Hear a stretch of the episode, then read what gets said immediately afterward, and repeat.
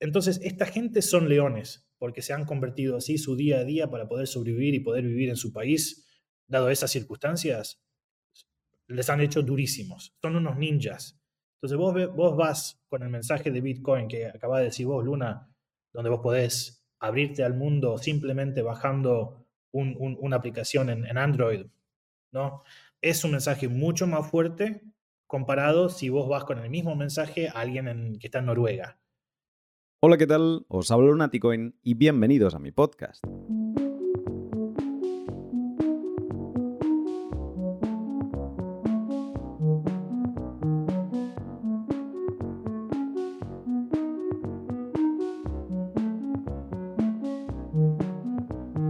Estamos en un momento clave en la adopción y popularización de Bitcoin. Por un lado, los medios de comunicación tradicionales poco a poco empiezan a cambiar su narrativa sobre la invención de Satoshi, y donde antes únicamente era un instrumento de contaminación ambiental, ahora se empieza a exponer como lo opuesto, e incluso a separarlo del resto de criptomonedas. Por otro lado, las ideas bitcoiners tienen cada vez mayor acogida, gracias a la incompetencia política, la pérdida de libertades que se han experimentado en los últimos años y la distopía a la que parecen querer llevarnos con cosas como las CBDCs y la identidad digital. Luego, los inversores institucionales se agolpan, cual cazador de gangas el 7 de enero a las puertas del corte inglés, a la espera de que se abra la veda y empiecen a probarse ETFs Bitcoin en tromba. Y mientras todo esto está pasando, tú no sabes por qué, pero te sigue generando rechazo, todavía no has empezado con él y tampoco sabes por qué deberías hacerlo. Pero la pregunta siempre vuelve. ¿Me estoy perdiendo algo? ¿Es Bitcoin para mí? Pues bien, en el podcast de hoy trataremos esta cuestión negando la mayor. Bitcoin no es para todo el mundo. Y despiezaremos por qué no es para todo el mundo, cómo deberían los bitcoiners enfocar sus esfuerzos divulgativos para crear una adopción de recorrido y por qué razones todavía no has empezado con Bitcoin y quizá no sea culpa tuya. Un podcast tanto para principiantes y pre-bitcoiners en busca de razones, como para bitcoiners que lidian constantemente con el rechazo de las ideas que a ellos les empujaron a la madriguera. Todo con dos invitados de excepción como son Carmen, nuestra Carmen, que también me cuenta cómo va su camino de aprendizaje Bitcoin, y Fernando Nikolic de Blockstream y BTC Perceptions, un proyecto personal suyo que os recomiendo que sigáis desde ya para presenciar en directo cómo la opinión pública va a subirse al barco de Bitcoin más pronto que tarde. El podcast de hoy es, como no, gracias a mis sponsors, Hodel Hodel, Minter, Bitrefill, CoinKite y Prometea. Todas empresas Bitcoin que utilizo y que cuando decidas dejarte caer por la madriguera de Bitcoin te serán de gran utilidad. Y también, como no, es posible gracias a ti que estás escuchando esto y que compartes los episodios que más te gustan en Twitter, Noster, LinkedIn o la red social de tu elección. Mil gracias por ello. También a mis Patreons que me apoyan desde inicios de 2020 y que ahora han visto como gracias a las mejoras de Patreon les he podido ordenar el contenido en colecciones para que expriman todo lo que he creado en estos cuatro años exclusivamente para ellos. Y también a todos los que me apoyáis haciéndome llegar un contravalor en plataformas de podcasting 2.0, Noster o Mint. Esta semana el contravalor más grande recibido ha sido el de Faula 220, con 10.000 sats. Y el siguiente mensaje. Gracias Luna, iniciándome con Minter he aprovechado para explorar y revisar en el blog todas las referencias, citas, artículos, vídeos, transcripción y demás documentación del L202 sobre la escuela de Salamanca y los escolásticos. Gracias de nuevo. No, gracias a ti, Fábula, por el contravalor, por habérmelo hecho llegar, que te haya aportado valor y que hayas decidido enviarme esos 10.000 SAT. Y también muy contento de que estés explorando las posibilidades de Minter, que como ya iremos viendo esta temporada, pues son muchas y yo estoy fascinado. Y con esto sobre la mesa, ahora sí, prepárate para entender un poco más a los bitcoiners y para descubrir tu posible hoja de ruta hasta la invención de Satoshi. Sin más, te dejo con el pod.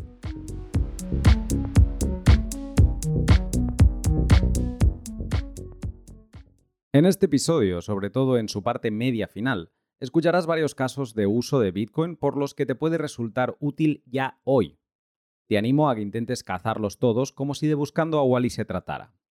Junto a un podcast que publicaré más adelante, puedes acabar elaborando una buena lista y ver cuál te resuena más. Y obviamente, me encantaría que te unieras a la investigación y compartieras tu lista de casos de uso en los comentarios de YouTube, Noster o Twitter. Bitcoin es increíblemente útil ya hoy. Buenos días, Carmen. Buenos días, Luna. ¿Cómo estás? Muy bien. Eh, como dirían los ingleses, eh, long time no see. Hace unos meses que no hablamos. Ah, bueno, no hablamos pues así en cámara. En, en Telegram no hemos parado. Exacto. Sí, sí. Pues nada, como dirían los ingleses, over the moon. Oh, qué bien, qué bien esto. Eh, pero espera, Carmen, porque no estamos solos hoy tampoco. De hecho, creo que en el podcast nunca hemos estado solos tú y yo. Eh, Fernando, buenos días. Hola Luna, hola Carmen, ¿qué tal? ¿Cómo andan? Eh, bien, con muchas ganas de hablar hoy. de hecho, creo que en este formato de podcast podcast, no en el diario que voy a veces con el micro por las conferencias y tal, ahí sí que has aparecido una vez en Praga, pero en este formato creo que es la primera vez. Así que como puede haber alguien que no sepa quién es Fernando Nikolic, eh, déjame decir que eres el creador de BTC, o sea, Bitcoin Perception. Esto me parece muy interesante y un día tenemos que hablar sobre ello. Y también eres director de marketing y comunicación en Blockstream. Mira, aprovecho para preguntarte, no sé si me quieres hacer un poco el pitch de qué es esto de BTC Perception, porque yo ya lo estoy siguiendo en Twitter Sí, no, antes que nada eh, mencionaste Praga. Eh, yo solamente quiero decir que estoy muy agradecido de poder hablar con, vos y con ustedes en un setting un poco más tranquilo, porque Praga fue un, maratón tremendo donde me pillaste corriendo de un lado para otro, transpirando como un jugador de fútbol, como dijiste vos en el pod, así que por lo menos estamos más tranquilos, sentados eh, para poder hablar hoy, así que eh, eso, eso me, gusta mucho. Em, lo de Bitcoin Perception es, eh, bueno, es algo bastante nuevo, lo empecé hace un, un, par de meses. Yo trabajo en marketing y comunicaciones, como dijiste vos, y bueno, estoy como notando un poco de mm, divergencias entre los distintos diarios o medios de comunicaciones cuando, cuando se trata de, de, la cobertura de Bitcoin. Y yo estaba como notando esa diferencia a través de mi trabajo en, Blockstream, pero eh, llegó un día donde yo estaba buscando data o, algún, viste, un set de información que podía explicar un poco más eh, qué tipo de cobertura de Bitcoin hay en, distintos lugares como Bloomberg, eh, Fox, BBC y todo eso. Y no encontré nada y bueno, entonces yo dije, bueno, lo tengo que armar yo mismo. Entonces eso fue como nació el concepto y bueno, lo que es es, estoy armando un, dashboard, eh, un software de analíticas que sigue eh, a, los, a los diarios y los medios más grandes, como 15 o 20 de los más grandes mundiales, eh, y cada día veo qué tipo de cobertura tiene de Bitcoin, si es negativo, si es positiva, si es balanceado. Y también los, más importante, los, los reporteros, los, los, los, que trabajan dentro de estos medios, qué tipo de cobertura hacen de Bitcoin, si tienen un tremendo bias negativo o un bias positivo. Y yo creo que, bueno, en donde estamos nosotros con la adopción global de, de Bitcoin, un servicio así que, que, gente pueda entrar y ver un poco de qué se trata es necesario, así que bueno, es eso lo que es lo que estoy armando. Y mientras tanto estoy haciendo un newsletter cada semana, eh, haciendo como un, un, report de, de, la, de, la, semana que pasó, em, que se puede encontrar en bitcoinperception.com. Así que mientras tanto, hasta que tengo todo el dashboard preparado, ese es el contenido que, que es disponible. Eh, Fernando, te digo una cosa, me gustó mucho el artículo que escribiste este verano bajo el título, bueno, tiene otro título o no sé si lo han cambiado o qué, pero al menos a mí se me quedó así, como Bitcoin no es para todo el mundo, porque hace reflexionar y abre la puerta a una pregunta genuina que seguramente mucha de la gente que se está planteando si empezar en Bitcoin o no, se puede estar planteando, ¿no? Y esa pregunta sería la de, ¿es Bitcoin para mí? Entonces, quiero profundizar en esto, pero antes de ello hay un término que se va a repetir bastante y quiero dejarlo claro para que no haya duda. Fernando, ¿me echas una mano explicando qué es lo de orange pilear o lo de orange peeling en inglés?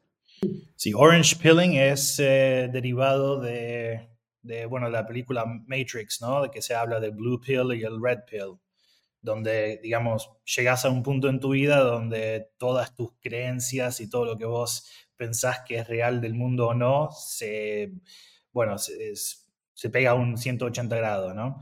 Eh, o podés seguir pensando eh, que todo está como vos pensaste, o podés radicalmente cambiar tu forma de pensar sobre cómo ves la vida, digamos. Entonces, el red pill versus blue pill se convirtió en el orange pill eh, cuando se trata de, de, Bitcoin, porque cuando uno es convencido de Bitcoin, es como que cambia mucho perspectiva de cómo uno ve el mundo individualmente. Entonces, el orange peeling, en efecto, se trata de eh, esa, convencer a gente, educar a la gente y que, bueno, que la gente que recibe ese mensaje acabe convencido. Entonces, el orange peeling para mí es algo fundamental cuando se trata de la adopción global y hacerlo creer en una forma real y verdadera para el futuro. Sería una forma de decir evangelizar ¿no? sobre Bitcoin, como ir, ir eh, difundiendo la palabra, ¿no? Esto, yo creo que el, cuando te pones en modo orange peeling, ¿no? De evangelizador, es porque tú estás cayendo por la madriguera, te está fascinando estás loco que no puedes pensar en otra cosa y es como que pasas por una fase de que lo quieres compartir con todo el mundo, ¿no? Incluso llegando a ser pesado, seguro que todos tus familiares te meterían en una caja y dirían cállate y no salgas de ahí, por favor, ¿no? Eh, pero, y eso me gusta mucho porque en esta fase en la que todo el mundo pasamos de querer difundirlo a todo el mundo, tú vienes y con el artículo niegas la mayor nada más empezar y dices, eh, calma, Bitcoin no es para todo el mundo. Entonces, Fernando, a mí me dijeron que Bitcoin era permissionless, abierto y digamos que aquí cabía todo el mundo. Eh, ¿Por qué Bitcoin no es para todo el mundo? Mira, eh, y además una cosa antes de empezar, eh, tenés razón, mi, título del artículo era exactamente eso, Bitcoin no es para todos, y, lo, quisieron, quisieron bajar los grados de controversia un poco, entonces tiene otro título, pero eso es realmente lo que yo he andado diciendo también en Twitter también, diciendo Bitcoin is not for everybody. Um, yo creo que um, lo que decís es exactamente donde estamos hoy, donde ha llegado un punto donde mucha gente que quiere hacer el orange peeling acaba con una recepción así de fastidio, de mucha gente que dice, bueno, callate, ya estamos cansados de, de, de escucharte.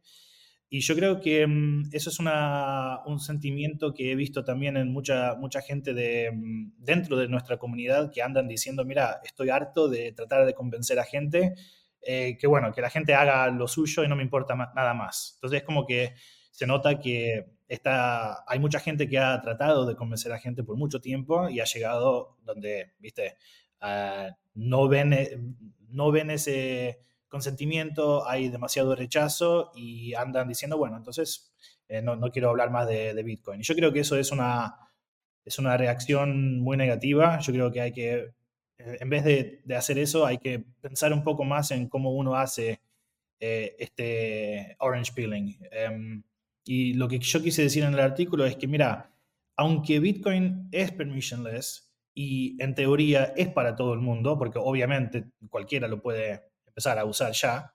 Y, es lo mejor, es la mejor plata, es la mejor moneda que, hemos inventado hasta ahora la, humanidad entera, ¿no? Todo eso es cierto, pero aún así va a haber gente que no, no, no va a creer que es, que es importante o que vale la pena. A mí me gusta la parrillada, me encanta la carne, pero todo el mundo no va a querer comer carne todo el tiempo como, como yo, por ejemplo. Entonces, aunque uno cree que algo es lo mejor de la vida, eh, simplemente el hecho de la vida es que no todo el mundo va a estar de acuerdo con vos. Y Bitcoin no es, no es ninguna excepción tampoco. Pero, por el hecho de que Bitcoin puede ser tanto para tanta gente, porque ustedes saben, hay 100.000 madrigueras, ¿no? Uno tiene muchas diferentes puertas para entrar cuando uno empieza con Bitcoin. Eh, yo creo que si uno ya es convencido, es el deber de cada Bitcoiner que quiere e-, evangelizar de conocer un poco más sobre la persona con quien uno está hablando. Entonces, en vez de pensar de que tu convicción sobre Bitcoin es la convicción que todo el mundo tiene que entender, eh, hay que salir un poco de su propio entendimiento individual, subjetivo y pensar con quién estoy hablando ahora en este momento. Entonces, yo creo que es por ahí, ¿no? Que si uno em, entiende un poco más de la situación individual de la persona con quien uno está tratando de convencer, ahí donde podemos hacer el cambio ese que queremos hacer, porque hay mucha gente que habla de Bitcoin de una manera, solamente de una manera, que es la manera de que uno, que, que esa persona se ha convencido. Y mira, yo soy argentino, yo entiendo esto de la inflación.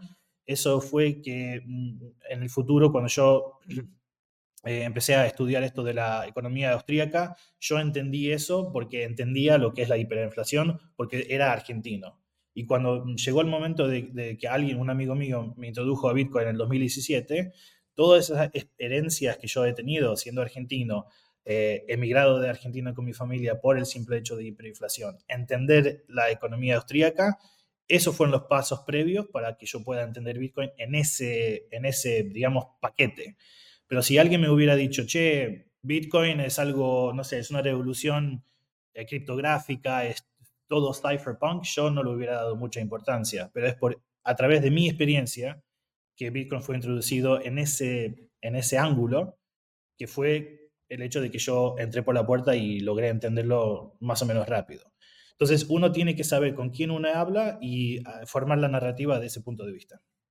Sí, es interesante porque el artículo por el título original, parecería que va enfocado a los que todavía no son bitcoiners, ¿no? Como un poco a escandalizar a esa gente que quizás se pueda estar planteando entrar o no, pero cuando lo lees te das cuenta que es una guía terapéutica para los bitcoiners que se están esforzando mucho en Orange Pilear y que quizá es una idea para ellos, para que cada uno haga lo que quiera, pero quizá lo están haciendo mal.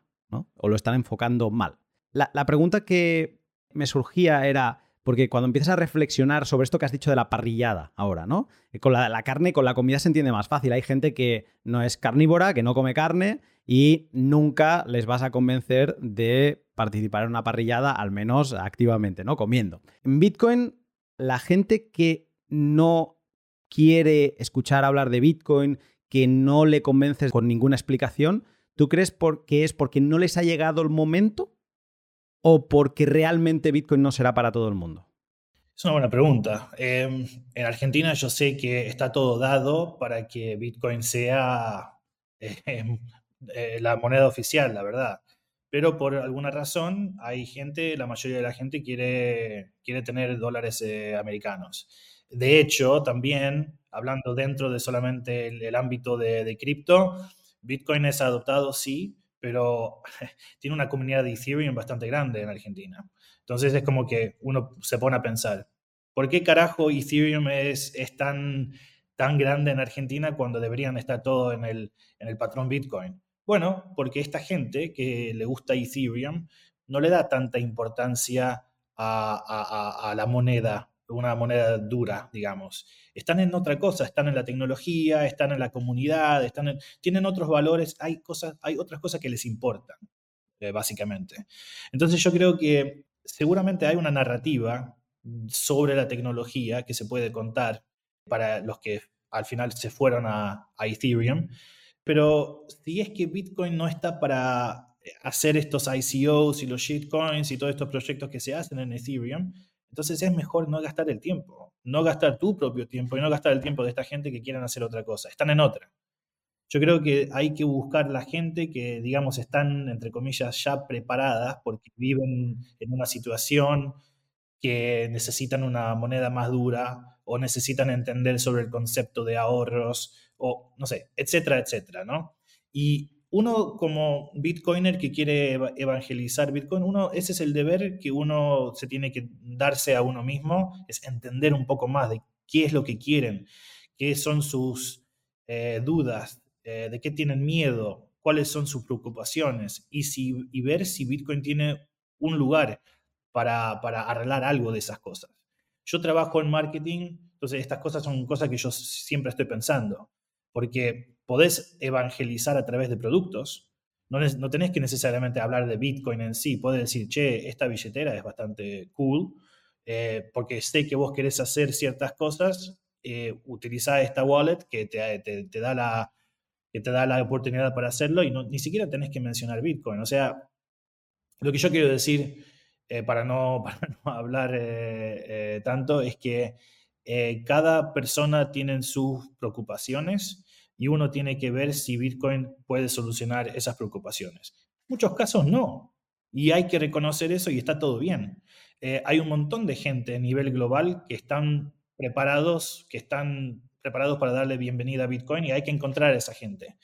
Y hay que formar una narrativa alrededor de eso nada más. Porque O sea, esta pregunta me llevaba a otra pregunta y aquí me gustaría escuchar también a Carmen y es que quizá Bitcoin no será para todo el mundo, pero sí que afectará a todo el mundo. O sea, aunque se pongan de perfil, aunque no quieran saber nada, pero lo que estará pasando a su alrededor provocado por Bitcoin, quizá sí que les acabará afectando. ¿Esto, Carmen, a ti te resuena? ¿Lo ves así o qué idea te surge? Sí, bueno, a ver, en primer lugar coincido con, Fernando también que efectivamente Bitcoin no es para, para todo el mundo pero también porque hay distintos puntos de aproximación a Bitcoin. ¿vale? Es decir, hay gente que se acerca a Bitcoin movido por, por, por, porque es un activo especulativo. Quien llega a Bitcoin a lo mejor para darle un uso de un vehículo con el que mover dinero de un punto a otro en el mundo sin que nadie sepa que soy yo y es mi dinero. Quien llega más movido, preocupado por la privacidad. A día de hoy no deja de ser esa descentralización que tiene Bitcoin, que te, ofrece un ámbito de, cierto anonimato bastante atractivo. Eh, pero claro, también hay quien se acerca por la tecnología que hay detrás, más, mm, interesado por el blockchain que no por, el propio activo en sí, por el propio Bitcoin. Hay quien quiere utilizarlo solo como una reserva de, valor para guardar unos ahorros. Y efectivamente también hay quien llega por esa vertiente más política, social y económica. Entonces, yo lo que creo es que hay una población interesada en Bitcoin tremendamente fragmentada, por lo cual es muy difícil identificar a esos distintos grupos y ver cómo te acercas con un mensaje u otro. Y a tu pregunta, Luna, pues, pues efectivamente esto al final está ahí. La adopción, la, la, adopción se va a seguir llevando, llevando a cabo y acabará afectando a todo el mundo al margen de que eh, quieran entrar o no quieran entrar. Al final no deja de ser un activo más que está ahí, ¿no? De hecho, bueno, los propios bancos ya, ya han entrado. Ya tenemos un... Ya hay ETF respaldados por Bitcoin, hay bancos que ofrecen eh, custodia para personas interesadas en utilizarlo como un valor de refugio.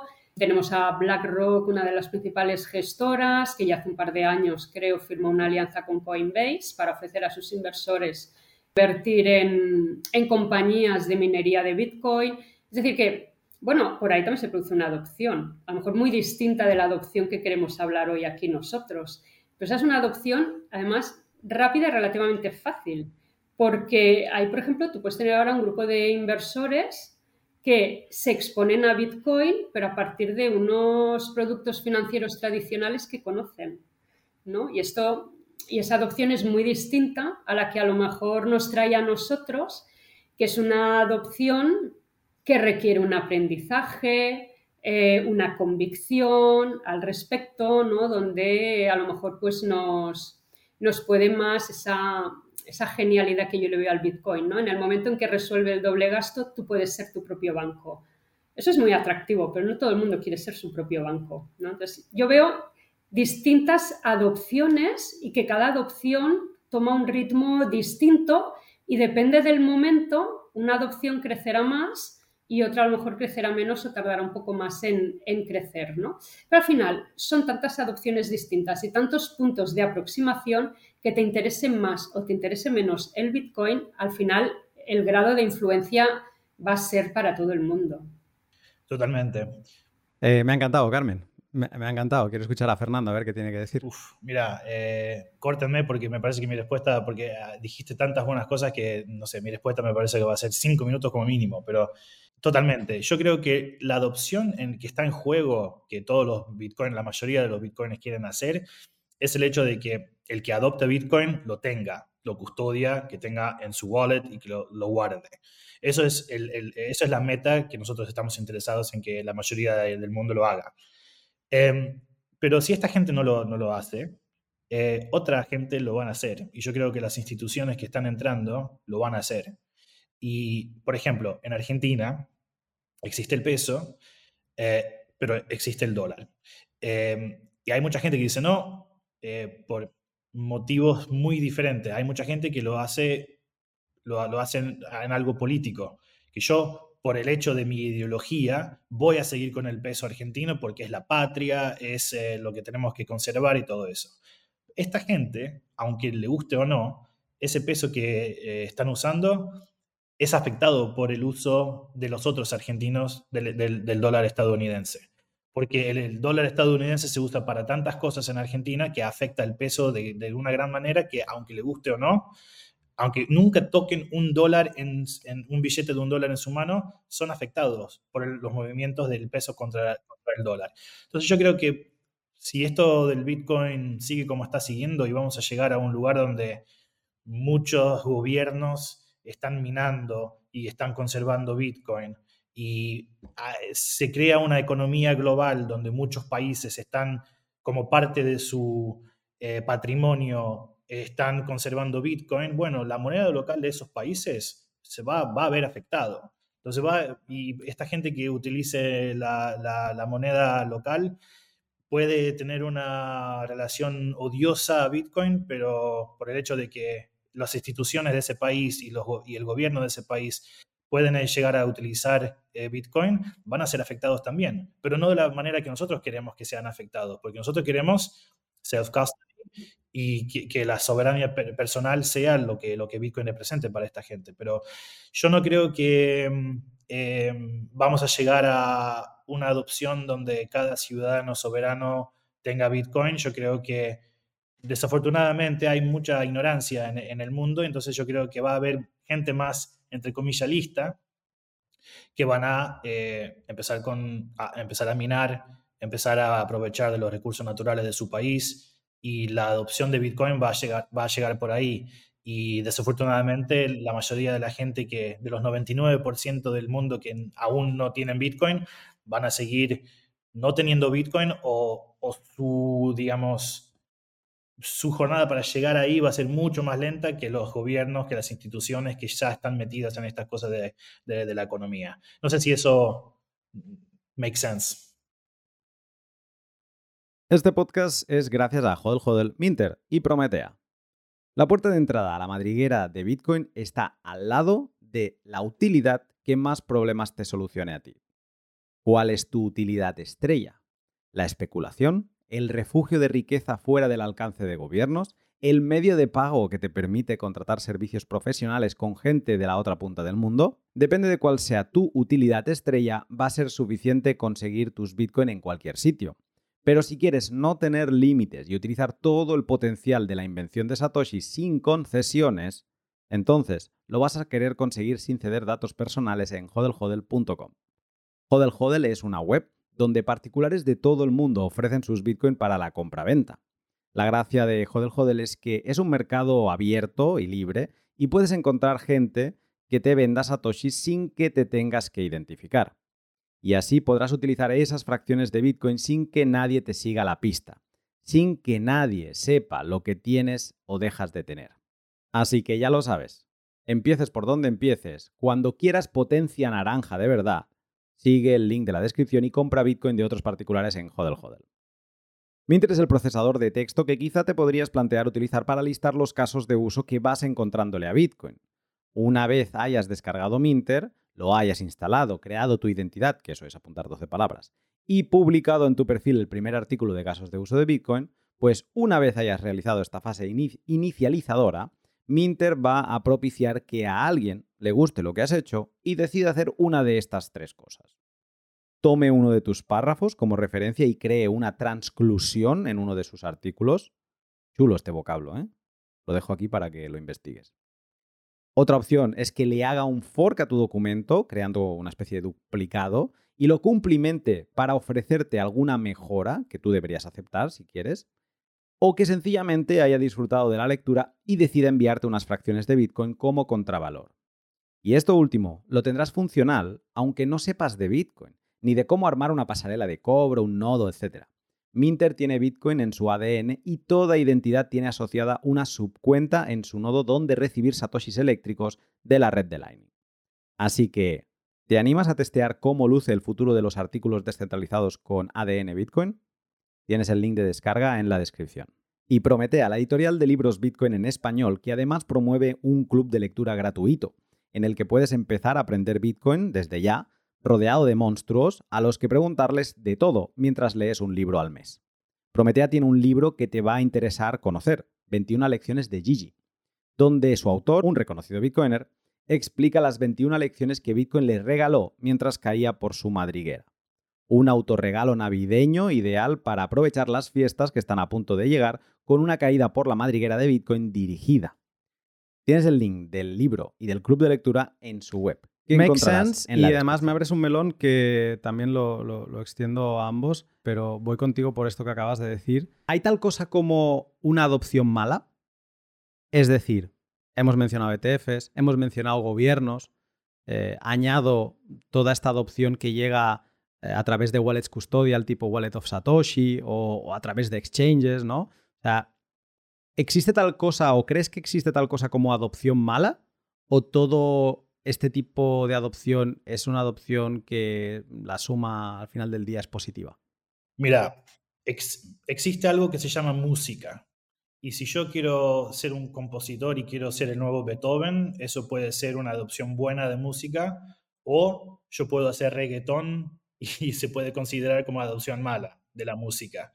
Yo creo que es mala la adopción de música para al final hacer reggaetón, pero hay un montón de gente que le encanta el reggaetón y yo creo que comparado con esa gente hay una minoría que le gusta la música clásica. Eh, así que lo que quiero decir con esto es que es todo muy individual, es todo muy subjetivo.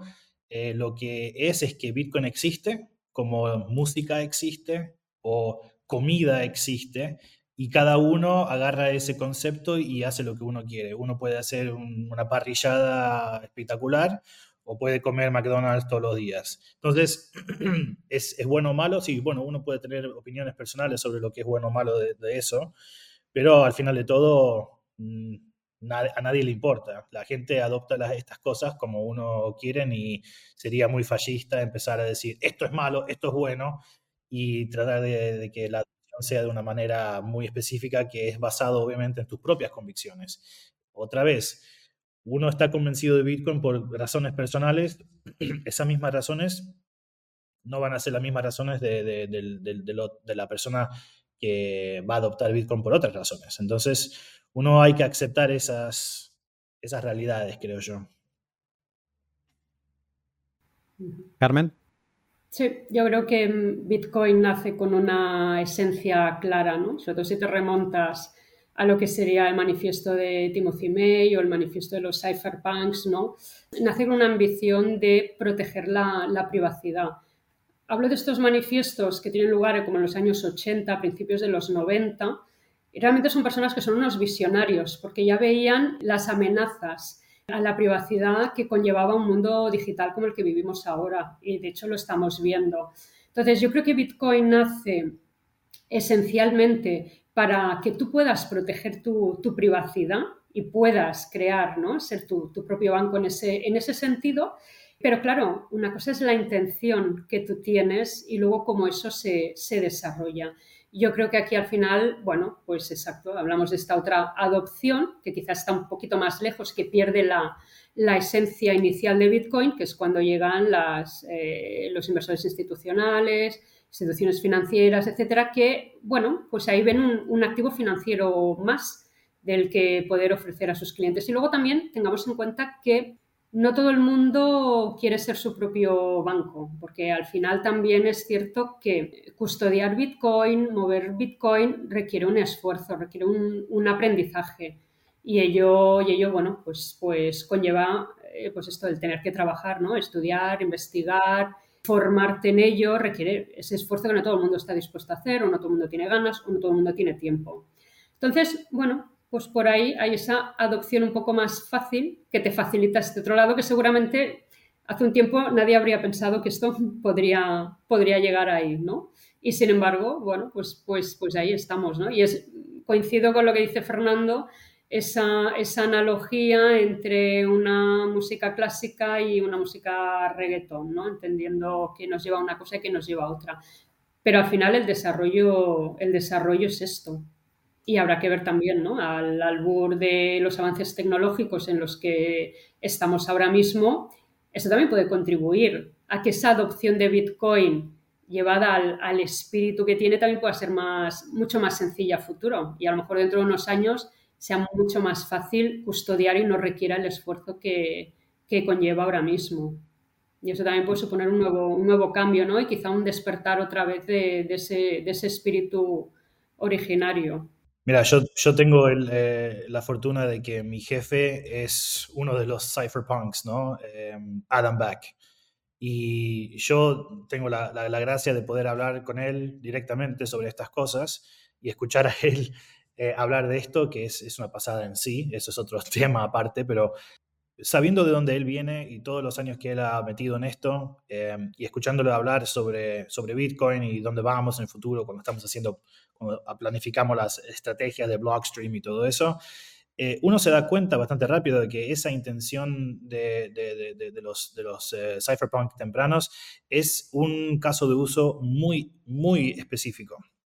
Que sí, es, es creada en, para un escenario mundial y es o sea, es una salvación para, para, mucha gente que puede ser víctima sin querer o no de, bueno, del espionaje estatal, digamos. Pero ¿cómo uno va, cómo vas a empezar abriendo la conversación de Bitcoin sobre esas cosas? Es muy fuerte. Eh, es como que querés que venga un gatito a vos, no querés hacer movimientos bruscos. Le tenés que de poco a poco eh, hablar de estas cosas en una forma que, bueno, bajás o subís al nivel de esa persona. Eh, tenés que entrar en una forma así súper socrática, donde andás preguntando a esta, eh, a esta persona el porqué de, de, cada cosa que dice, ¿no? Estoy interesado en Bitcoin. ¿Por qué? Ah, bueno, porque me interesa el precio. ¿Por qué te interesa el precio? No, porque yo, no, ¿me entendés? Entonces uno tiene que hacer esta, aplicar estas tipo de conversaciones para ver realmente qué, qué hay debajo de esa motivación y, bueno, formar esa narrativa alrededor de eso, porque no puedes empezar a decir, hablar de los cypherpunks con alguien que no sabe nada de esto. Tenés que meterla de una forma un poco más inteligente, digo yo. Yo creo que muchos bitcoiners han, han arruinado, no arruinado, pero han, han, eh, sí, han arruinado eh, mucho, mucho trabajo que, que, hacemos nosotros como comunidad, eh, espantando a esta gente de esta manera, porque yo creo que yo me acuerdo, no sé si ustedes se acuerdan de Clubhouse, pero en el 21 era como que, wow, todos estaban en Clubhouse y había muchas, eh, muchos espacios que eran solamente de Bitcoin y bueno, el precio estaba, estaba subiendo mucho en ese, en ese periodo y había mucha gente, muchos noobs que entraban a estas salas y preguntaban de, de Bitcoin. Obviamente esta gente no sabía nada y entraban solamente por el movimiento de precio. Pero, ¿sabes lo que yo escuchaba cada día? Y yo me pasé mucho, mucho tiempo. Ahora me, arrepiento, pero pasé mucho tiempo en esas salas escuchando. La mayoría, yo diría el 8, el 80, 90% de las respuestas para todo tipo de gente que entraban y preguntaban sobre Bitcoin era anda y léete el white paper. Y después vení mañana y preguntame cualquier cosa. Y yo como me estaba arrancando los pelos porque no se puede uno no puede pensar que cualquiera puede solamente abrir el white paper y entender todo ya de una manera. No, es un proceso muy lento, muy largo y que quizás también al final de, al final de cabo no van a llegar a entender nada. Pero uno no puede solamente tirarle el white paper y decir, bueno, pregúntame cualquier cosa mañana. Eh, eh, hacemos como comunidad, creo yo, los bitcoiners hacemos un, un, un, trabajo terrible, eh, espantando mucha gente de lo necesario y bueno, hay que mejorar, hay que, hay que, hay que mejorar. Y, es, eso es la razón del artículo y de, de, lo que yo estoy convencido de que hay que, hay que, hay que hablar de Bitcoin de otra manera. Hay una palabra, eh, un verbo, que has mencionado varias veces aquí. Lo mencionas, creo, en el artículo en la segunda tercera línea, ¿vale? Ese verbo es convencer. Y esto nos pone o nos hace reflexionar a los bitcoiners sobre cuál debería ser nuestra actitud con eh, un no bitcoiner, ¿no? Con un pre-bitcoiner, vamos a llamarle así, con esperanza. Y reflexionando sobre este tema, yo he encontrado como cuatro actitudes que podrías tener tú como ya bitcoiner, ¿no?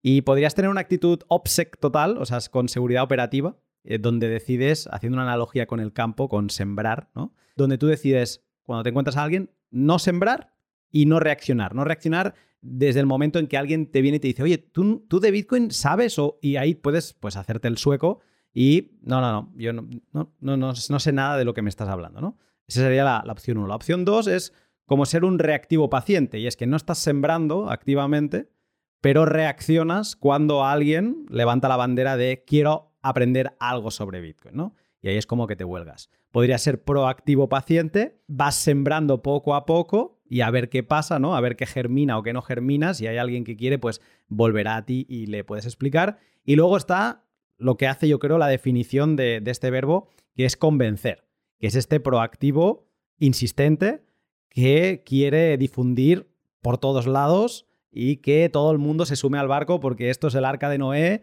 y va a venir la inundación y quiero que todo el mundo esté a, bordo. Os pregunto a ambos, ¿cuál creéis que debe ser la actitud de un bitcoiner para con el resto del mundo? Yo creo que la última opción que comentas, el subirse al barco y que se suba todo el mundo cuanto antes, mm, no, no lo veo. No lo veo por lo, por lo siguiente. Hemos empezado hablando de la adopción y la adopción es un proceso de varias etapas. Ah, empiezan los, los, innovadores, los pioneros, ¿no? que generalmente son personas fascinadas eh, por esa novedad y con una habilidad tecnológica que les permite trabajar y empezar a desarrollar eso. ¿vale? Después vendrá una adopción temprana, ¿no? Personas también muy sensibles a la innovación, a la novedad, que quizá no tienen esas habilidades tecnológicas, pero sí ese interés que les lleva a esa adopción mucho más, más rápida. Y luego vendrá una, la adopción tardía, ¿no? Los rezagados, los últimos, que llegan un poco pues movidos por la masa o por miedo a quedarse fuera del, del grupo de influencia. ¿Con esto qué quiero decir? Hay que tener paciencia con el tema de la adopción. Y aquí es importante tener en cuenta el efecto Lindy, que para Bitcoin es importante. A cada año que cumple Bit aumenta su esperanza de vida. Entonces, la última, intentar arremeter y convencer a todo el mundo, no, porque además, mm, vamos, a mí el, título del artículo de Fernando, eh, Bitcoin no es para todo el mundo, me, parece, me parece perfecto, o sea, es, es así. Entonces, mm, no, y aparte, incluso seguramente no soy la única. Eh, a vosotros os habrá pasado. Eh, podéis estar en una reunión, en una cena con amigos y sacáis el tema del Bitcoin, que es Bitcoin, la privacidad, lo que me preocupa la privacidad. Y vamos, a mí me ha pasado, poco más se me quitan la copa de vino y no bebas más que estás diciendo cosas muy raras. Es decir, la gente, no todo el mundo, no todo el mundo le preocupa lo mismo, ni todo el mundo está abierto a oír hablar de esto. Entonces, yo creo que aquí también Mm, también me, vamos, quizá porque tampoco estoy tan metida en la madriguera como vosotros, me cuesta mucho identificar grupos de gente que puedan estar interesados, entonces, cómo animarles y ayudarles, ¿no? No deja de ser una elección personal el meterte dentro del Bitcoin, sobre todo si hablamos de esa adopción que nos, nos, ha interesado a nosotros y por la que nosotros hemos entrado. Por lo tanto, es una elección personal y voluntaria. Como he dicho antes, requiere un esfuerzo. Entonces, no todo el mundo está, está dispuesto a ello y no todo el mundo lo entiende así. Entonces, bueno, yo quizá optaría más pues, por, por ese reactivo, ¿no? Es decir, bueno, si me preguntan interesados, Claro que sí, yo te explico, yo te ayudo y te acerco a la, madriguera, pero estaría en un plano más cauteloso en, ese sentido. Fernando, ¿reactivo o proactivo? Pragmático. Eh, uno, uno tiene que ver un poco que la situación de cada humano, y seguramente hay un término así psicológico para, para, para, lo que voy a decir, pero cada humano, desde su punto de vista, trata de entender el mundo de una forma sencilla, ¿no? Eh, hay tanta información, hay tantas cosas que están pasando todo al mismo tiempo, que es demasiado para el cerebro humano de, comprender eh, eh, totalmente. Entonces, lo que uno hace cada día es, bueno, con sus convicciones de distintas cosas, uno se arma un filtro para ver el mundo de su forma, para no volverse loco, ¿no? Para poder solamente vivir su vida y ser productivo y sobrevivir. Entonces, em, si uno viene un Bitcoin y dice, che, todo, todo lo que vos pensás es malo, es, es erróneo, y además todas las cosas están mal, y Bitcoin viene y uh, Bitcoin fixes this, ¿no? Em, es, es, un, es, un, mensaje demasiado turbio para, como un icebreaker, ¿no? Eh, uno tiene que saber que hay mucha gente que quiere vivir su vida de una forma muy sencilla y no, quiere, no, no va a querer entender que eh, hay corrupción, de que hay, hay mafiosos en el gobierno, todo eso, pero es la realidad de, mucha gente, ¿no? Depende un poco de dónde vivís, pero em, en, el, en, el, en, el, occidente yo creo que la tenemos bien y va a ser un poco más difícil quizás eh, convencer a alguien en una fiesta o una cosa así sobre Bitcoin, pero lo que yo quiero decir es que hay lugares en, en otras partes del mundo donde la gente, aunque sepan o no, están preparadas para recibir eh, el evangelio de, Bitcoin. Entonces uno hay que tratar de buscar a esa gente y hablar de su punto de vista, eh, reconocer su realidad y eh, decir de una manera, che, em, no sé, si vos estás en Vietnam y querés abrirte al mundo y tenés una portátil, Bitcoin te puede ayudar a abrirte al mundo y para poder tener una, no sé, un día a día un poco mejor. No tenés que estar dependiendo de la economía local necesariamente. Hay una economía global que vos podés entrar y te podés abrir y podés ganar, no sé, por algún trabajo remoto podés ganar Bitcoin, por ejemplo. Pero esa misma razón no va a ser tan interesante para alguien que estudia criptografía en Alemania, por ejemplo. Estarán quizás interesados en Bitcoin por otras razones totalmente distintas, pero que sigue siendo relevante a Bitcoin. Entonces, es esa es la adopción masiva a través de adopción selectiva, diría yo.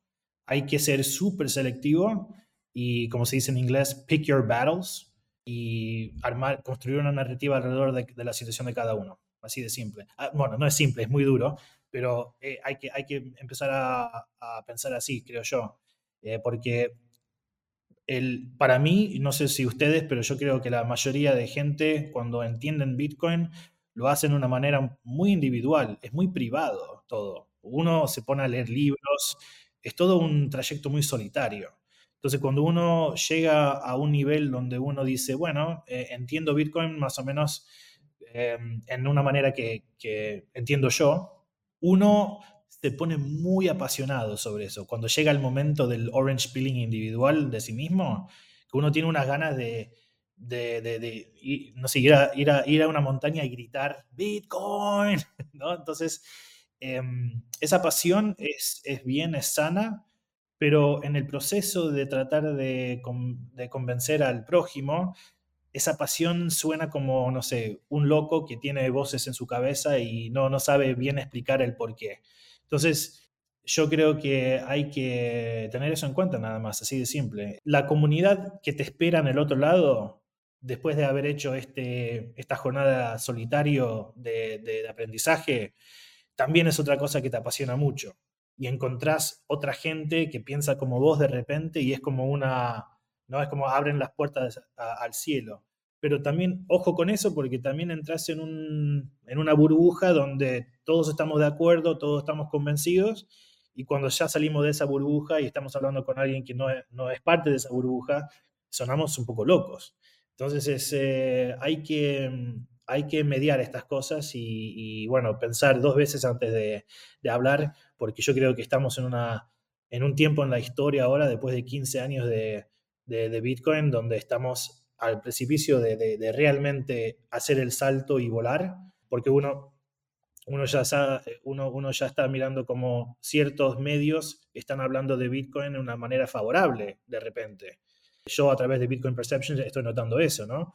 Que de repente en las últimas dos semanas tenemos a medios como Washington Post, como, como Wall Street Journal, que tiene una historia bastante controversial en su cobertura de Bitcoin. Ahora de repente están haciendo la distinción entre Bitcoin y cripto. Entonces, estamos en un momento en la adopción muy interesante y hay que ser muy cauteloso y muy intencional con, con los mensajes y los narrativos que vamos a armar para, para el futuro. Me gusta, Fernando, porque me has hecho la de Messi. Te he preguntado si reactivo o proactivo, me has hecho una finta y te me has quedado en medio y me has dicho pragmático.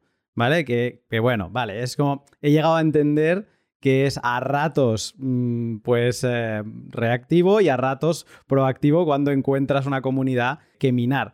Y de hecho, es muy interesante tu perfil y que hayas escrito esto, supongo que todo tiene que ver que al final tú te dedicas a marketing. Y en el marketing, básicamente te pagan para ser proactivo. O sea, no te pagan para, bueno, siéntate aquí y si alguien te pregunta, ya le contestarás. Es, no, no, sal ahí fuera y encuentra a toda esa gente que le pueda interesar y quizá no lo sepan. Y entiendo que ahí es donde viene tu craneada diaria de decir, madre mía, ¿y dónde saco yo a esta gente? ¿no? O sea, ¿quién le puede interesar? Pero algo que quiero poner sobre la mesa, y mm, creo que iniciativas como la de Human Rights Foundation apuntan en esa dirección, hay algo que conecta con el activismo y creo que es algo que te puede, aunque sea reactivo, que te puede hacer pasar al lado del proactivo y a un, a un lado de la compañía de Satoshi de marketing, que luego no te paga nadie, pero te sientes como con esa necesidad vital de difundir la palabra. Y es cuando te das cuenta de que hay cosas malas que pasan en el mundo, que quizá Bitcoin sí que las arregla, o sea, Bitcoin no arregla todo, pero quizá sí que las arregla, ¿no? Gente que que no puede, o sea, que, un Estado como el cubano, una dictadura como la cubana, pues no le deja ganarse la vida bien, ¿no? Y que tienen que malvivir en la miseria. Y de golpe te das cuenta como Bitcoin les abre de par en par con una conexión a Internet las puertas a trabajar para afuera. Y de golpe, si están cobrando un salario de 20 dólares al mes, de golpe pues pasan a cobrar uno de 20 dólares al día. Eh, eh, ahí es donde, no sé qué opináis vosotros, pero ahí es donde quizá en algún momento se te calienta un poco la sangre como bitcoiner y si tienes tiempo y tu día a día te lo permite, dices, no, paso. O sea, entiendo la lógica de ser reactivo, de quedarme a la espera, pero quizás sí que hay ciertas comunidades, ciertos grupos que merecen eh, que al menos les haga un, un pequeño pitch. Si cae en buen lugar la semilla y crece, genial. Si no, ok, pero no sé cómo lo veis esto. Si me permitís, Carmen. Em, bueno, yo, eh, siendo argentino, obviamente que eh, la elección de Milei a la presidencia sigue siendo noticia y lo estoy pensando mucho. Pero una de las cosas más famosas que ha dicho Milei, y ahora no me acuerdo bien exactamente cómo lo dice, pero dice algo por el estilo de, no estoy acá para guiar a corderos, pero estoy, estoy acá para levantar, para hacer despertar a los leones, ¿no? Entonces, hay que reconocer que hay, hay, una mayoría de cordero en, en el mundo, eh, pero eso depende un poco de qué parte del mundo vos ves, porque vos ves a los cubanos, los argentinos, los venezolanos, que son todos leones, porque han estado, digamos, de hecho, en contra, en una batalla contra su gobierno por décadas ya.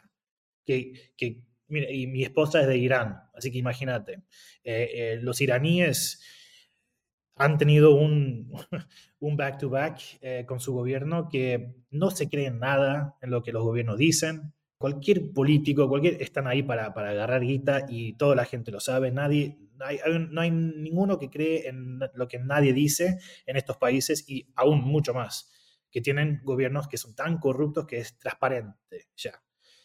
Entonces, esta gente son leones porque se han convertido así su día a día para poder sobrevivir y poder vivir en su país dado esas circunstancias, les han hecho durísimos. Son unos ninjas. Entonces vos, vos vas con el mensaje de Bitcoin que acaba de decir vos, Luna, donde vos podés abrirte al mundo simplemente bajando una aplicación en, Android, ¿no? Es un mensaje mucho más fuerte comparado si vos vas con el mismo mensaje a alguien que está en Noruega. Entonces, hay que, eh, otra vez, me estoy repitiendo ya a estas alturas, adopción selectiva porque hay tanta gente alrededor del mundo que ya son bitcoiners sin saberlo. Y hay que, hay que buscar a esa gente donde ellos están. Y si vos estás en un lugar donde tu alrededor eh, está lleno de corderos y la gente simplemente no quiere saber nada, entonces no, no gastes tu tiempo. Eh, porque hay tanta gente en el resto del mundo que deberían, eh, que ya están abiertos para escucharte por lo menos, porque viven en esa situación donde Bitcoin es la solución. Entonces, yo creo que eh, es por ahí. Eh, Carmen, eh, antes de dejarte, me gustaría seguir con un tema con Fernando que ha abierto y, me ha acordado una cosa. Tú, Fernando, no sé si es público o no, pero bueno, tú vives, no vives en Argentina. Entonces tú estás viendo constantemente ese contraste de, por ejemplo, cómo puede pensar un europeo en diferentes aspectos y cómo lo hace un argentino. ¿Podrías explicarle a alguien que, por ejemplo, que no haya visitado ni El Salvador, ni Venezuela, ni Argentina, y que quizá le caiga todo eso muy lejos, cómo de dormidos estamos en Europa y, cómo de ciegos podemos llegar a estar y por eso que sea una de las razones por las que no llegamos a, captar em, la idea de Bitcoin. ¿Tendrías algún mensaje que decir aquí?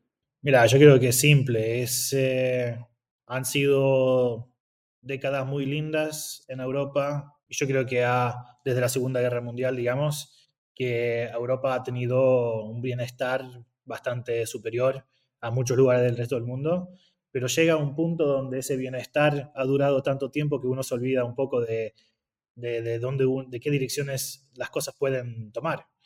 Eh, uno, cuando pasan suficientemente generaciones, uno quizás está en inglés se dice take something for granted. No, sé cómo se dice en castellano, perdón. Darlo eh, por hecho.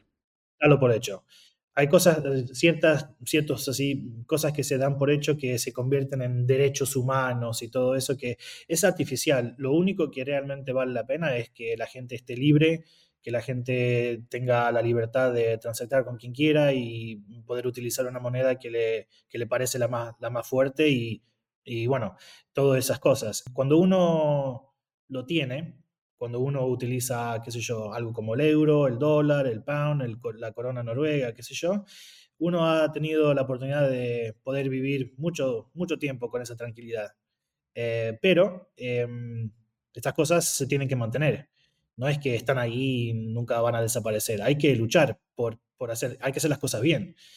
Entonces, em, no sé, yo creo que Venezuela, Argentina puede servir como un ejemplo eh, donde ciertas ideologías, ciertas narrativas, cierta retórica política puede cambiar drásticamente un, estado de bienestar.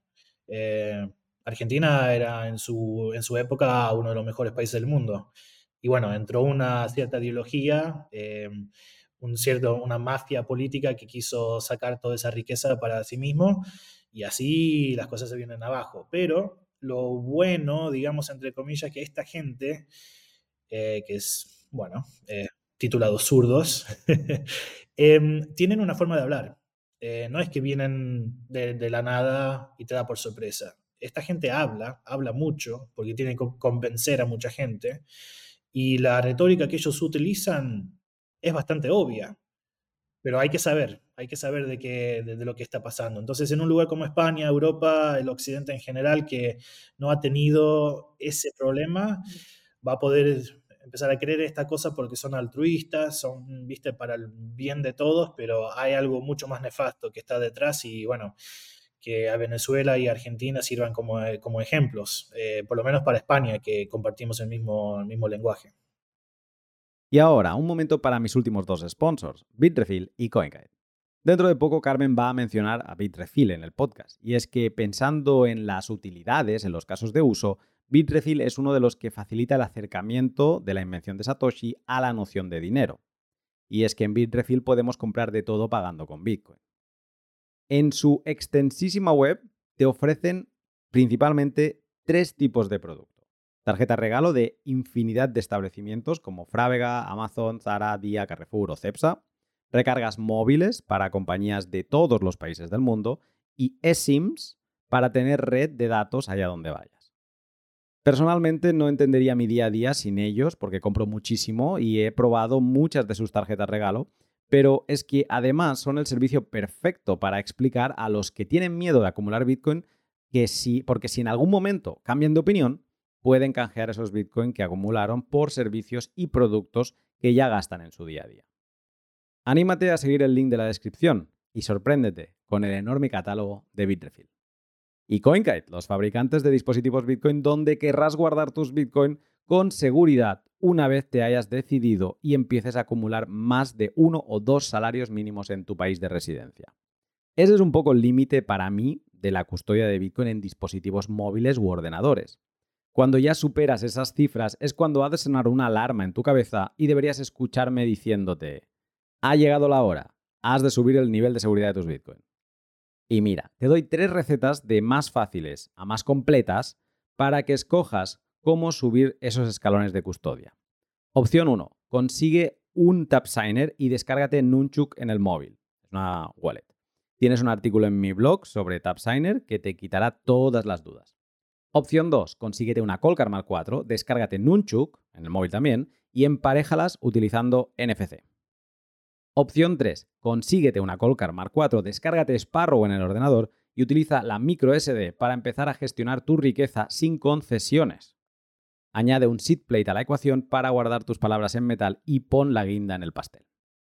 Todo lo que necesitas en cuanto a seguridad en tus tenencias de Bitcoin lo encontrarás en CoinKite, así que cuando llegue tu momento, no dejes de seguir el link de la descripción y asegura lo que tanto te ha costado ganar. Sí, es como que un cuerpo sano, eh, cuando le pones algunos parásitos, pues bueno, le vas parasitando y ni se nota, incluso puedes llegar a cierta relación de simbiosis ¿no? con, con ciertos parásitos. Pero cuando no dejas de... Estos parásitos no se contentan con un poco y se siguen reproduciendo y siguen parasitando el cuerpo, entonces llega... El cuerpo un día está más débil, ¿no? Y cada vez más débil. Porque el parásito no se contenta con lo que tiene, sino que quiere más. Y a mí me da la sensación de que como es una inercia, como es esa rana que se cuece lentamente en el fuego, pues Europa lleva cociéndose lentamente en algún momento después de la Segunda Guerra Mundial, ¿no? Empezó la cocción y, eh, bueno, ha sido muy lenta, quizá está acelerando, quizá ya el cuerpo está tan débil que empezamos a notar que, qué está pasando, pero a mí me daría la sensación que no detectamos que son los parásitos los que nos han causado esta, esta situación que son ciertas ideologías que llevan los parásitos, y de hecho, mucha gente plantea que la solución es añadir más parásitos, ser todavía más sociales, todavía tener más políticas.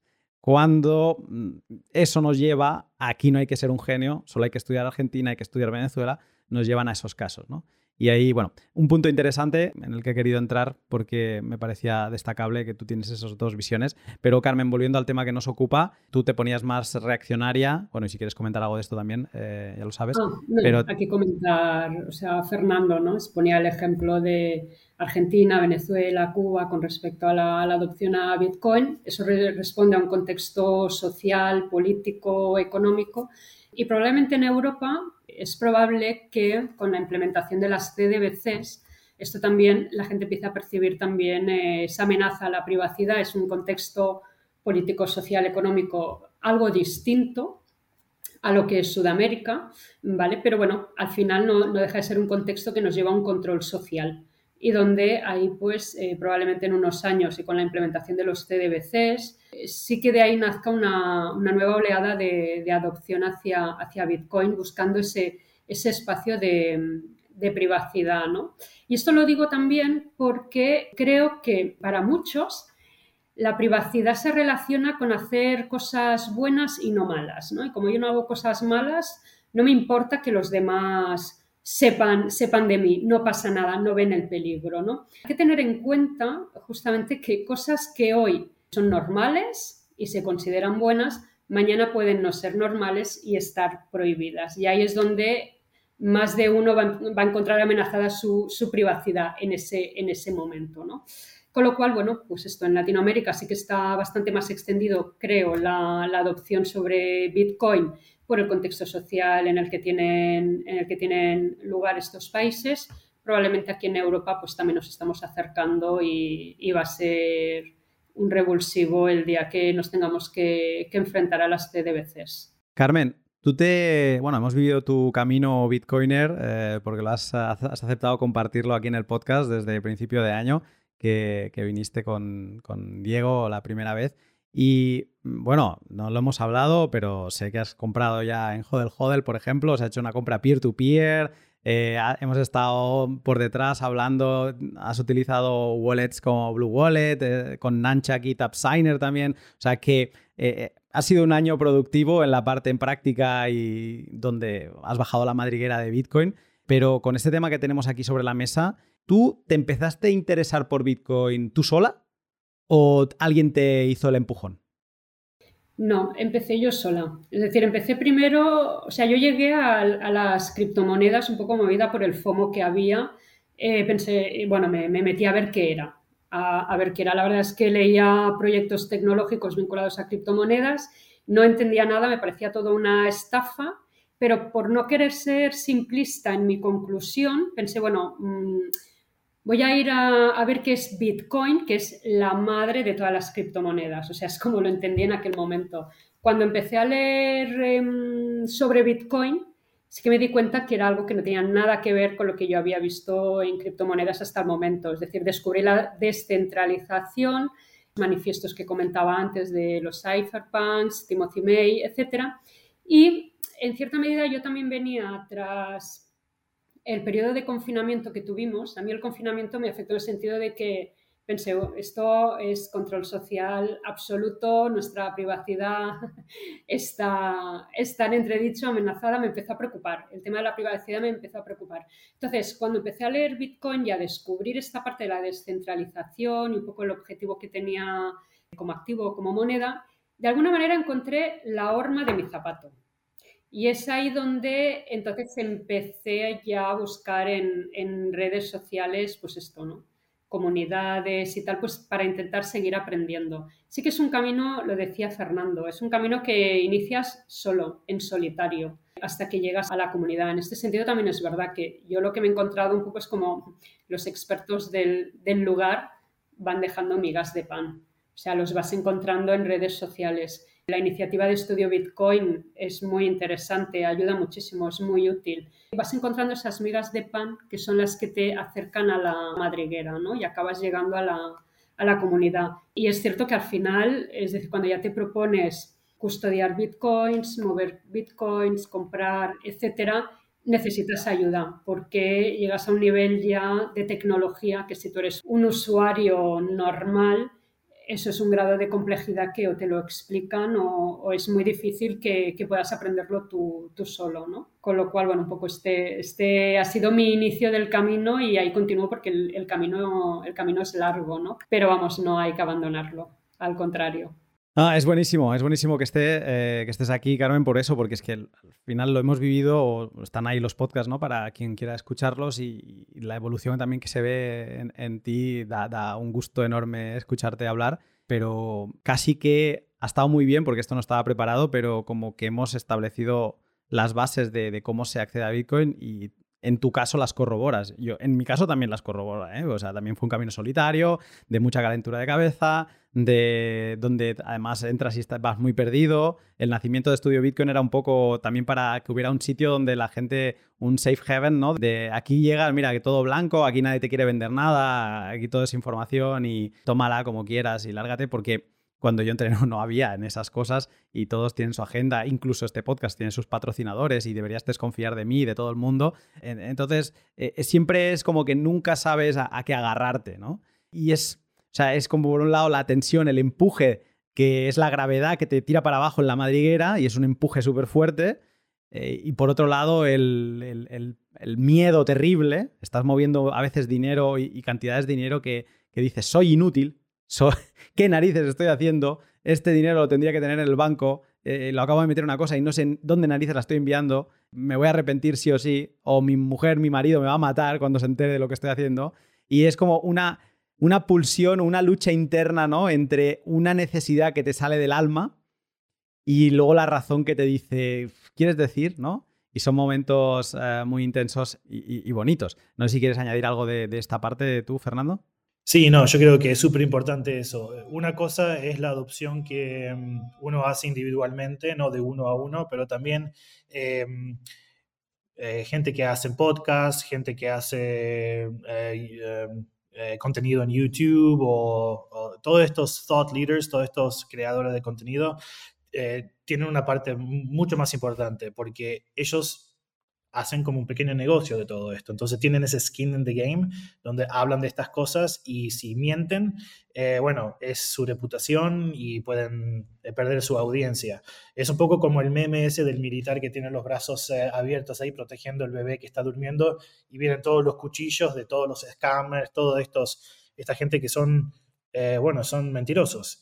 Entonces, para poder elegir esos trozos, esa miga de pan que corresponden, es difícil, es, un trabajo en sí, ¿eh? no es cualquier cosa tampoco. Uno hay que saber elegir quién creer. Entonces, por una parte es eso, el contenido que, se crea, pero también eh, el hecho de que hay muchos más negocios que ofrecen productos y servicios eh, basados en Bitcoin. Bueno, ellos también tienen su responsabilidad, y Blockstream incluido, en divulgar esa eh, ese valor, ¿no? ¿Por qué uno tiene que usar este wallet? ¿Por qué sentido? Eh, porque aunque uno ve que eh, un extremo es tener Bitcoin en, un, en, un, exchange y el otro extremo es tenerlo en cold storage, en un hardware wallet. Hay mucho movida entre esos dos puntos. Entonces, que haya más productos y servicios eh, eh, que es para esos, esos pasos es súper importante. Me gustaría llegar hacia el final ya con una pregunta que para mí personalmente tiene todas las respuestas de por qué un orange peeling masivo es un error enorme. ¿Vale? Y por qué constantemente. Yo creo que la escena americana es como muy.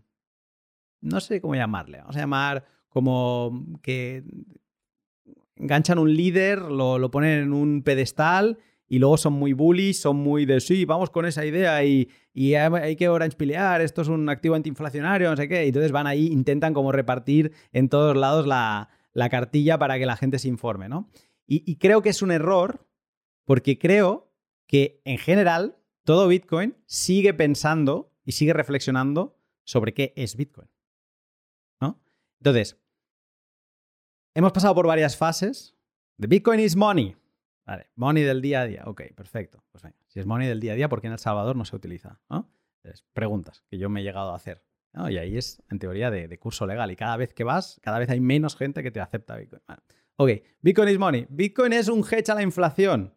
Perfecto, un discurso de 2021 súper duro de los años anteriores, pero luego en 2021 se te llega a casi 70.000 y el año siguiente te cae un 80% y la gente dice, bueno, eh, no, pero es que es un hedge anti-inflación. Ya, bueno, pero la inflación en Estados Unidos y en Europa ha sido un 10%, pero esto me ha caído un, 8, un 80%, perdón, no sé. No, es en long term. Ah, bueno, vale, es en el long term. Ok, entonces yo lo que creo es que el problema del orange peeling masivo es que ya no es todo lo que venimos mencionando aquí, de, de, que has de detectar cuál es la necesidad, la preocupación de cada persona, sino que es que además el orange peeler, la persona, el evangelizador, los apóstoles, quizá no saben o no han reflexionado lo suficiente en todos los casos de uso que tiene Bitcoin y a lo mejor no es posible hacerlo tampoco, ¿no? O sea que tampoco, quizá nos estamos exigiendo algo que no ha llegado el momento. Yo era un Orange Pillar, pero mm, como un loco hace tres años y no tenía el conocimiento que tengo hoy mm, y era mucho más, sí, sí, esto es dinero porque es mucho mejor y ahora soy mucho más crítico con esa parte. o tengo una noción de cuándo es dinero, cuándo no lo es y cuándo podrá ser más dinero o menos, ¿no? Entonces, eh, eh, el punto que me gustaría tratar es, es, este, ¿no? Es que quizá el error de, de intentar convencer masivamente a todo el mundo es que no somos a lo mejor ni honestos con nosotros mismos, porque tenemos un deseo de que Bitcoin sea una cosa especial, y quizá es que nos falta saber bien qué casos de uso prácticos existen reales hoy, en 2023, 2024, ¿no? No en 2030, no, hoy. Y en base a esos casos de uso, pues saber captar la atención de una persona de Wall Street, una persona en El Salvador y una persona en Corea del Norte, ¿no? Eh, ¿Qué opináis de esto? Hombre, yo creo que uno de los principales usos es el utilizarlo como refugio de valor. Eh, de hecho, el tiempo, vamos, a la experiencia me remito. Cualquiera que retenga y de bitcoins durante estos últimos años no ha perdido dinero, al contrario. Entonces, yo creo que ahora mismo es uno de los principales usos que se les está, que se le está dando.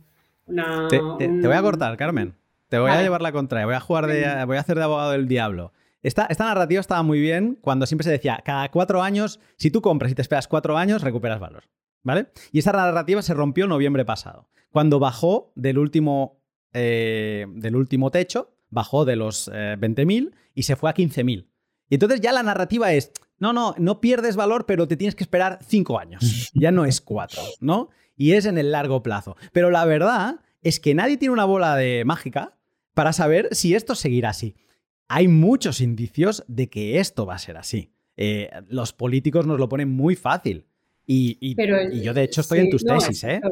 y, eso sí, pero cualquier te puede pasar. Te puedes utilizar francos suizos como refugio valor también, pero bueno, no dejas de estar no de una, de una moneda, que también le puede pasar lo mismo. Es decir, hombre, un refugio de valor, eh, lo entiendes que en un largo plazo te va a permitir mantener o ganar un poco más de los ahorros que dejaste ahí. Eh, lo, estás utilizando como, como un salvavidas para, para, no perderlo, ¿no? Evidentemente el riesgo siempre lo vas, lo vas, lo vas a tener.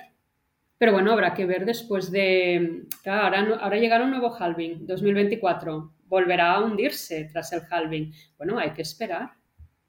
Hay que esperar, volver a remontar y espérate a ver, mientras vamos llegando a ese halving, cuánto, hasta dónde se va a enfilar. No, me gusta. abres la... del, juego. Abras, abres la... Ahora, si quieres un segundo uso, bastante feo que se está dando a Bitcoin, pero para pagar ransomware, ataques de ransomware, se están pagando en, en bitcoins, bueno, en otras criptomonedas también, ¿no? Pero bueno, es otro, es otro uso que, que tiene.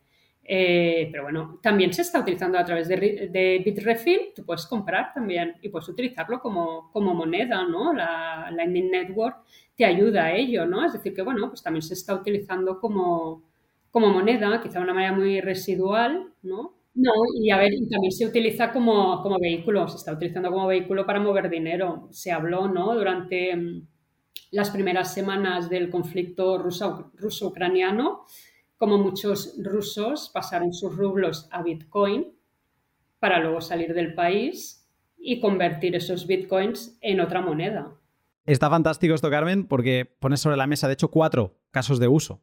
Pero fíjate que son casos de uso bastante distintos. Uno te lo he puesto yo en cuestión, que es lo de aparcar riqueza, ¿no? Aparcar riqueza con condición, con una condición de que tienes que, a lo mejor no vas a tener un el resultado que esperabas en el corto plazo. Te vas a tener que esperar.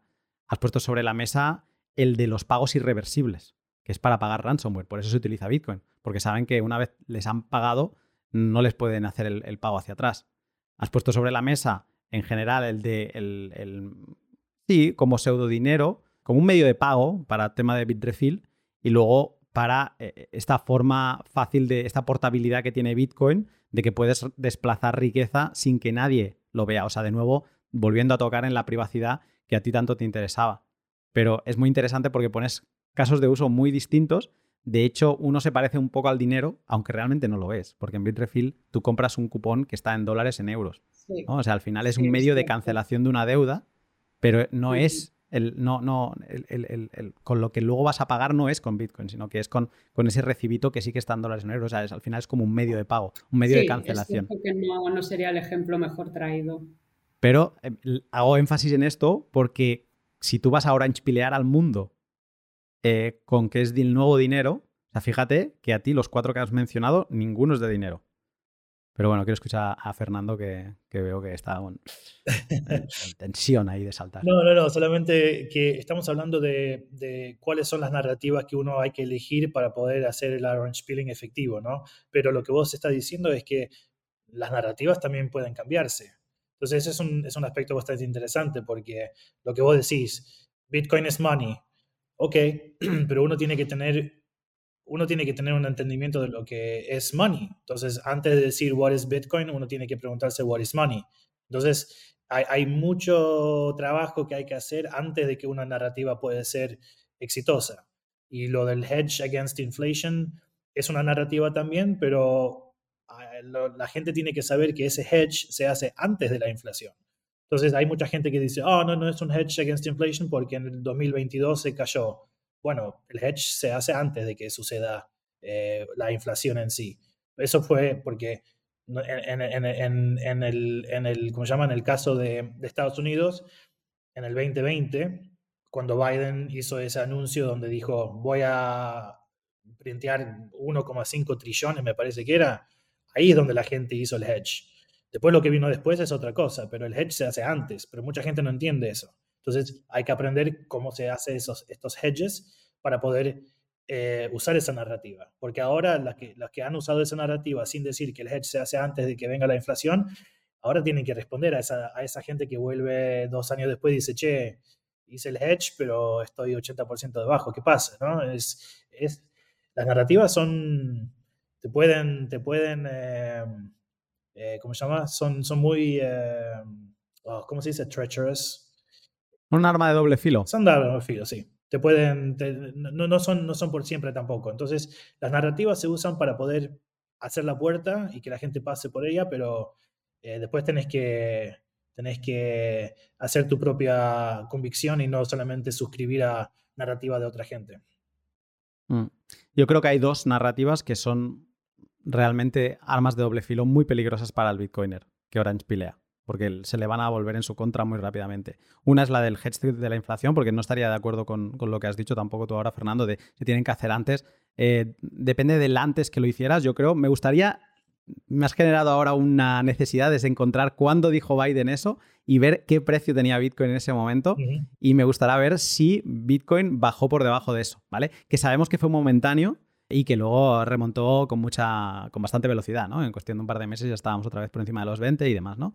Pero creo que es muy peligrosa esa narrativa porque Bitcoin te la, te la puede hacer que la gente te vuelva y te pregunte, oye, ¿no me dijiste que esto era un hedge antiinflación? ¿Vale? Yo creo que Mm, eh, es un hedge antiinflación con condiciones a largo plazo, ¿vale? Y, y, luego la del dinero del día, o sea, la del dinero, porque la gente asume, sobre todo alguien que no está muy metido en estos temas, asume que es el que tiene que ser pues como lo, que ellos entienden como dinero, que pueden ir a la, tienda de al lado y entonces es como que siempre se quedan a la espera de ¿y cuándo va a llegar? ¿Cuándo va a llegar? Y eso quizá es lo que provoca que mucha gente se rompa la cabeza con lo de la adopción masiva, ¿no? Y, se ponga a convencer y se ponga a ir a todos los comercios que tiene a su alrededor para intentar que pongan un, un TPV de BTC Pay Server y que le empiecen a aceptar, ¿no? Y el pesadito del Bitcoin ya vuelve a venir por aquí. Creo que estas dos eh, son dos narrativas que has de saber hilar muy bien. Y ojo, que aquí en este podcast mm, hablamos más de dinero que de, Bitcoin propiamente, ¿eh? pero que has de saber, has de tener mucho cuidado y creo que hay otras que son mucho más comerciales. Eh, no sé, por ejemplo, tener un, sitio donde apalancar riqueza offshore, que no quieres que nadie sepa que tienes. O sea, creo que hay narrativas, eh, hay casos de uso que, que son mucho más útiles y que animaría a la gente que explorase antes de estamparse contra una pared, porque esa pared va a volver algún día por ti. Sobre todo si es un familiar que mete dinero, en las próximas navidades te lo va a recordar y te va a decir, eso que me dijiste parece que no. ¿eh? Me gustaría cerrar, aparte de que queráis añadir algo de lo que acabo de decir, eh, me gustaría cerrar con una pregunta para ambos. Venimos hablando en esta hora y cuarto que llevamos sobre mm, que Bitcoin no es para todo el mundo y entonces mm, quizá lo hemos mencionado, pero mm, así como a modo de resumen os preguntaría para quién sí es Bitcoin. Pues yo te diría, em, para quien esté preocupado por la privacidad, como he dicho, porque bueno, te garantiza un cierto anonimato para, operar. Para quien pueda estar preocupado un poco por la deriva del dinero fiat y la incertidumbre regulatoria a la que nos enfrentamos. Y sigo insistiendo el que le interese Bitcoin como una reserva de valor para, sus ahorros, bueno, yo sigo confiando. Evidentemente es un riesgo que, tomas, ¿no? Pero bueno, cuando inviertes, el riesgo va implícito en ello. Eso está muy bien, ¿eh? El, riesgo, me lo he apuntado varias veces hoy mientras charlábamos, de que eh, quizá cuando hablábamos antes de lo de que la gente entre de cualquier forma, pero que a lo mejor entre, ¿no? Y que va a haber gente que le va a gustar el reggaetón, ¿no? Que quizá lo importante ahí es educar sobre los riesgos. Mientras la gente sepa lo de los riesgos y gane esa responsabilidad que hemos ido perdiendo por esta complacencia, por ejemplo, europea, pues mientras recupera responsabilidad y sea consciente de los riesgos, a partir de ahí que, cada uno pues eh, decida lo que quiere hacer con su dinero, ¿no? Y en esto estaría 100% en, en Hemos hablado de la privacidad, que es una cara de la moneda, ¿no? La otra cara de la moneda sería la, la libertad en ese sentido, ¿no? Asumir esas responsabilidades y sobre todo las consecuencias que, conllevan. ¿no? Fernando. Mira, yo, em, si uno es un, profesional de marketing, uno hace estos perfiles ¿no? de diferentes personas y uno, uno puede hacer un poco de research y, em, juntar un poco de información y de data para saber, ok, dentro de este perfil, qué son sus preocupaciones, sus valores y todo eso. Yo creo que eso es un ejercicio ok que se puede hacer, pero lo más importante, creo yo, es que mm, cosas como la privacidad le va a importar a mucha gente, pero hay mucha gente que van a estar interesados cuando es ya demasiado, demasiado tarde. Yo no creo que esa narrativa única va a ser lo que va a llevar la adopción. Yo creo que lo importante es abordar un poco la importancia de centrarse en aquellos que están abiertos a Bitcoin, ¿no? Por diferentes motivos, depende de dónde uno vive, de qué situación uno está, etcétera, que ya lo hemos hablado. y más importante, ignorar a los detractores que probablemente no se convencerán nunca. Yo creo que eso es, importante también porque uno hay que poner el foco a donde, donde uno puede hacer un impacto.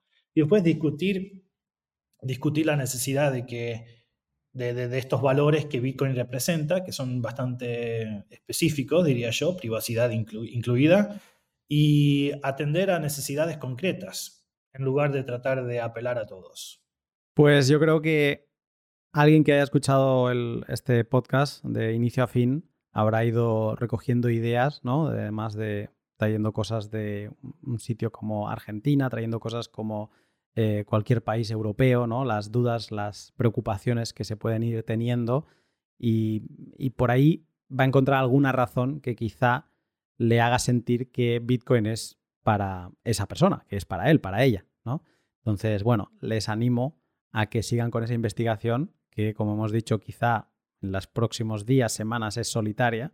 Dejaremos una web en la descripción que es estudiobitcoin.com, una web que no busca venderte nada, simple es difusión pura y dura y que además la gente la construye entre, son todos voluntarios y, y, de ahí puedes ir estirando, si te gusta más el lado económico, si te gusta más el lado técnico, pues tú te metes por donde quieras y a partir de ahí, pues bueno, que sepan estos eh, iniciantes que hay gente que les podrá echar una mano cuando estén preparados.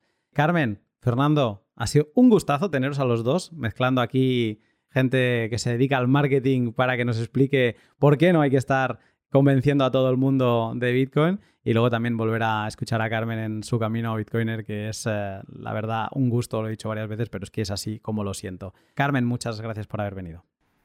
Gracias a ti, Luna, por invitarme y un placer haber podido charlar con, Fernando y tener este intercambio de, impresiones entre los tres.